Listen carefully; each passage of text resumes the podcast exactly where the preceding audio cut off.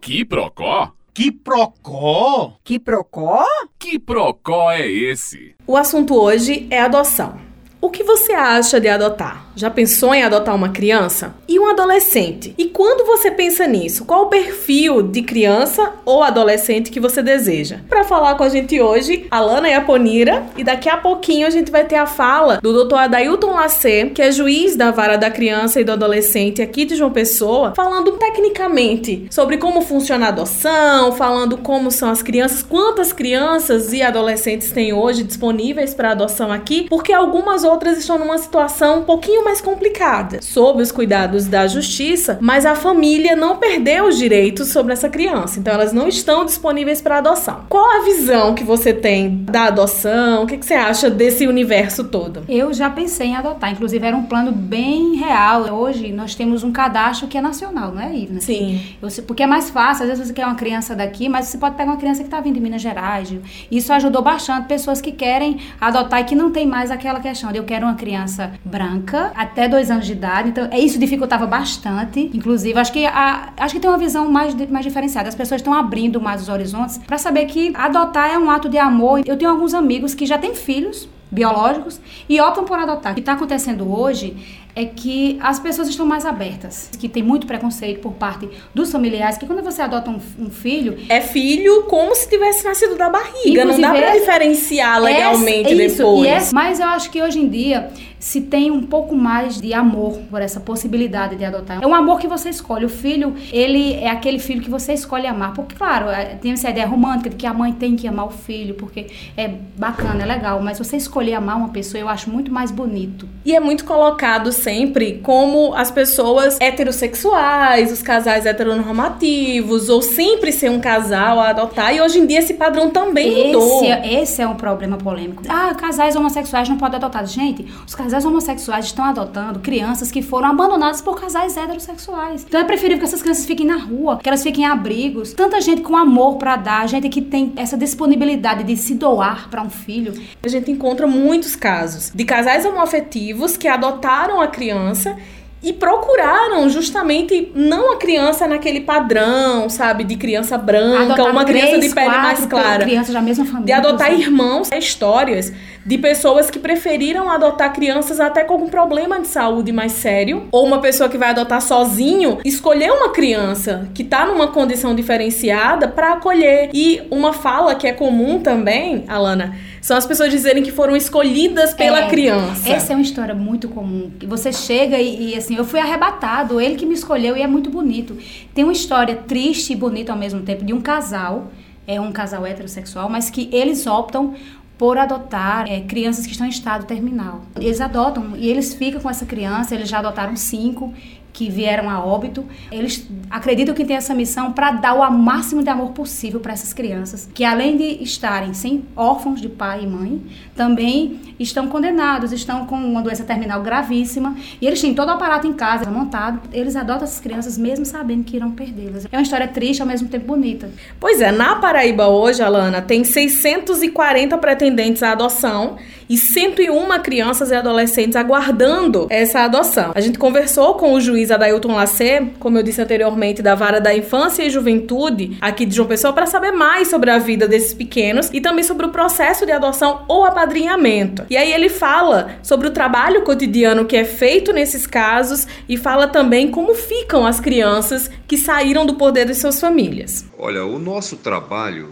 no dia a dia é realmente um trabalho onde exige um envolvimento emocional muito grande, porque nós não lidamos com objetos, nós lidamos com seres humanos e no mais das vezes são seres humanos em desenvolvimento que sofrem violações nos seus direitos fundamentais. E isso realmente mexe com o emocional, não só do juiz, mas de todos os atores envolvidos: Ministério Público, Defensoria Pública, advogado, integrantes das equipes multidisciplinares, que são psicólogas, assistentes sociais, pedagogas. Então, realmente é um envolvimento muito grande, mas a gente faz por onde fazer com que essas crianças e adolescentes tenham pelo menos um mínimo de atenção e que sejam minoradas as suas dores. Aqui no município de João Pessoa, nós temos eh, nove casas de acolhimento. Essas casas elas não diferem em suas características de uma casa normal, de uma residência normal. Não há nenhuma identificação na sua fachada, não há cerca elétrica, não há grades e cadeados. As crianças e adolescentes acolhidas elas têm o direito de ir e vir, frequentar a escola e acompanhado pelo educador, participar de lazer nos finais de semana, enfim, tem uma vida normal com o devido acompanhamento da equipe técnica dessas casas. Nós, por questões exatamente de proteção da criança, nós não podemos é, divulgar o endereço dessas casas de acolhimento. Ele explica agora sobre o trâmite da adoção e a diferença entre adotar e apadrinhar uma criança.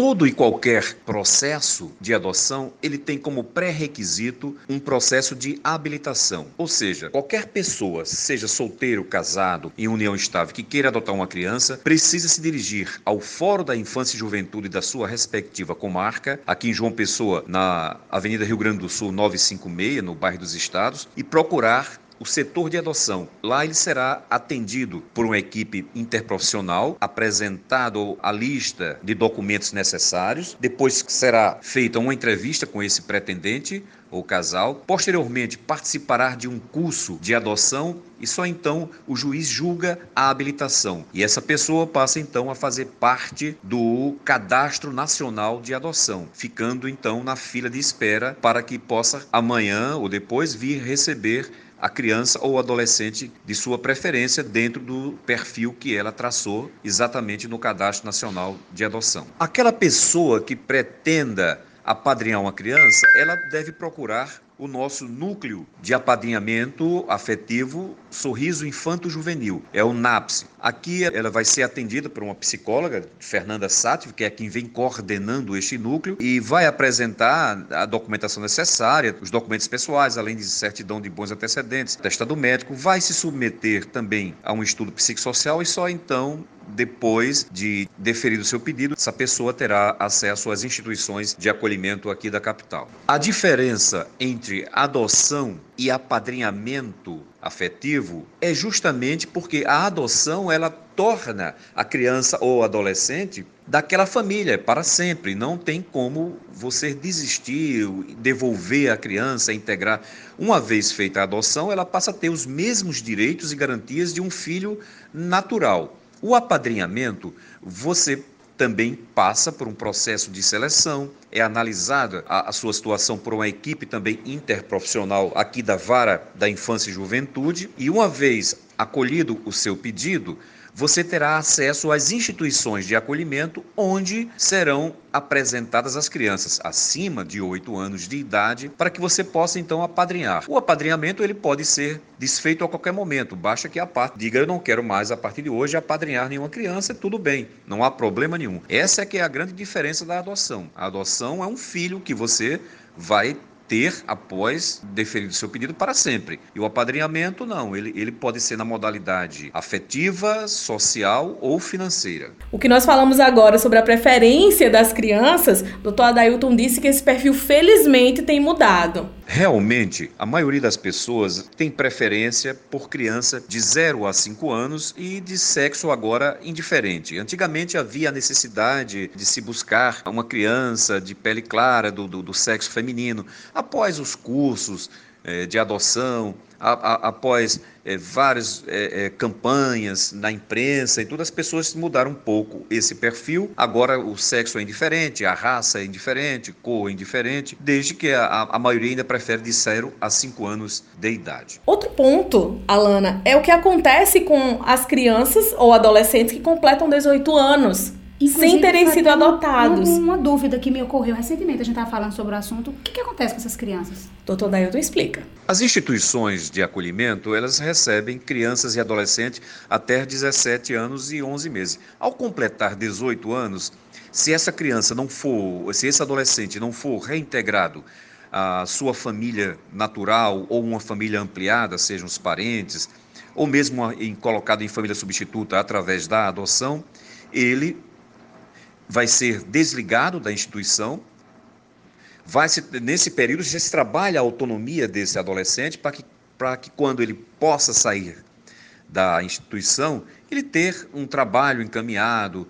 Ou caso contrário, ele vai ficar uma, em uma república até que se possa, então, viver a sua vida. Mas isso tem todo um trabalho da equipe técnica da própria casa. Né? Se trabalhando a autonomia, ele faz cursos, ele participa do, do de jovem aprendiz, enfim, há todo um trabalho em torno desse adolescente quando não há nenhuma perspectiva de adoção. É evidente que nem toda criança que se encontra em uma instituição de acolhimento ela está disponível para adoção. Então, às vezes a família está passando por uma situação difícil, não tem condições de moradia ou mesmo os pais estão enfrentando problemas de drogadição. Quando essa situação é resolvida, a criança ou adolescente retorna à guarda de seus pais naturais, de seus pais biológicos. Então, é muito comum que criança ou adolescente retorne à guarda de seus pais. E quais os principais motivos para que os pais percam a guarda dos seus filhos? Hoje, os principais motivos para que os pais percam o poder familiar sobre os seus filhos são exatamente a questão da grave violação de direitos das crianças e dos adolescentes. Pais que agridem seus filhos imoderadamente, pais que abusam ou exploram sexualmente de seus filhos, né? pais que vivem em constante estado de, de embriaguez, de drogadição, desestrutura familiar, tudo isso leva à perda do poder familiar. Esses são os motivos mais comuns que nós aqui nos deparamos na vara da infância e juventude. E finalmente, está chegando a eleição do Conselho Tutelar no país inteiro. Qual é o papel do Conselho Tutelar no auxílio à justiça nesse importante momento? O Conselho Tutelar tem um papel fundamental né, como agente também integrante do sistema de garantias, porque o conselheiro tutelar é aquela figura que está na ponta.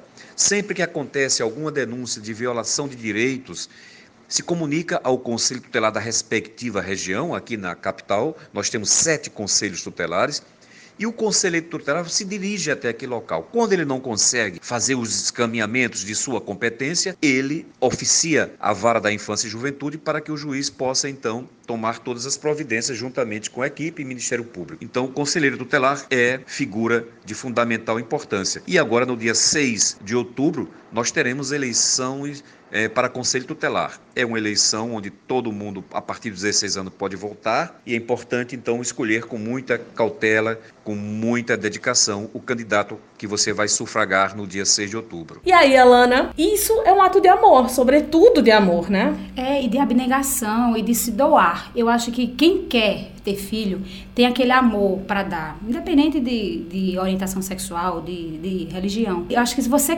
tem essa vontade de ser pai ou mãe, se você tem esse desejo, se você é solteiro, se você é casado hoje em dia, é, antigamente tinha essa ideia de que não, se você não for casado, você não vai conseguir. Você vai conseguir uma guarda assim. Lute, procure, pesquise, é, se desligue do véu, do preconceito e vão procurar e vão amar e dar amor também. Importante também, entre tudo isso que a gente falou, é ter a certeza de que vai ser um filho e o filho vai ser para a vida toda. Não é um supermercado, não é um catálogo em que você escolhe e você pode trocar trocar ou você pode devolver, como muitas pessoas ainda acham. Ah, se não houver uma, uma boa adaptação. A adaptação, é o cuidado todo no trâmite da adoção é para garantir que a partir do momento que a adoção foi efetivada, não vai ter problemas posteriores, porque depois é uma mãe e um filho, é um pai e um filho. Esse foi o que procura de hoje. Opine, compartilhe, dê sempre sua opinião e continue acompanhando polemicaparaíba.com.br. Meu nome é Ivina Souto e o meu é Alânia Poneira. Até o próximo.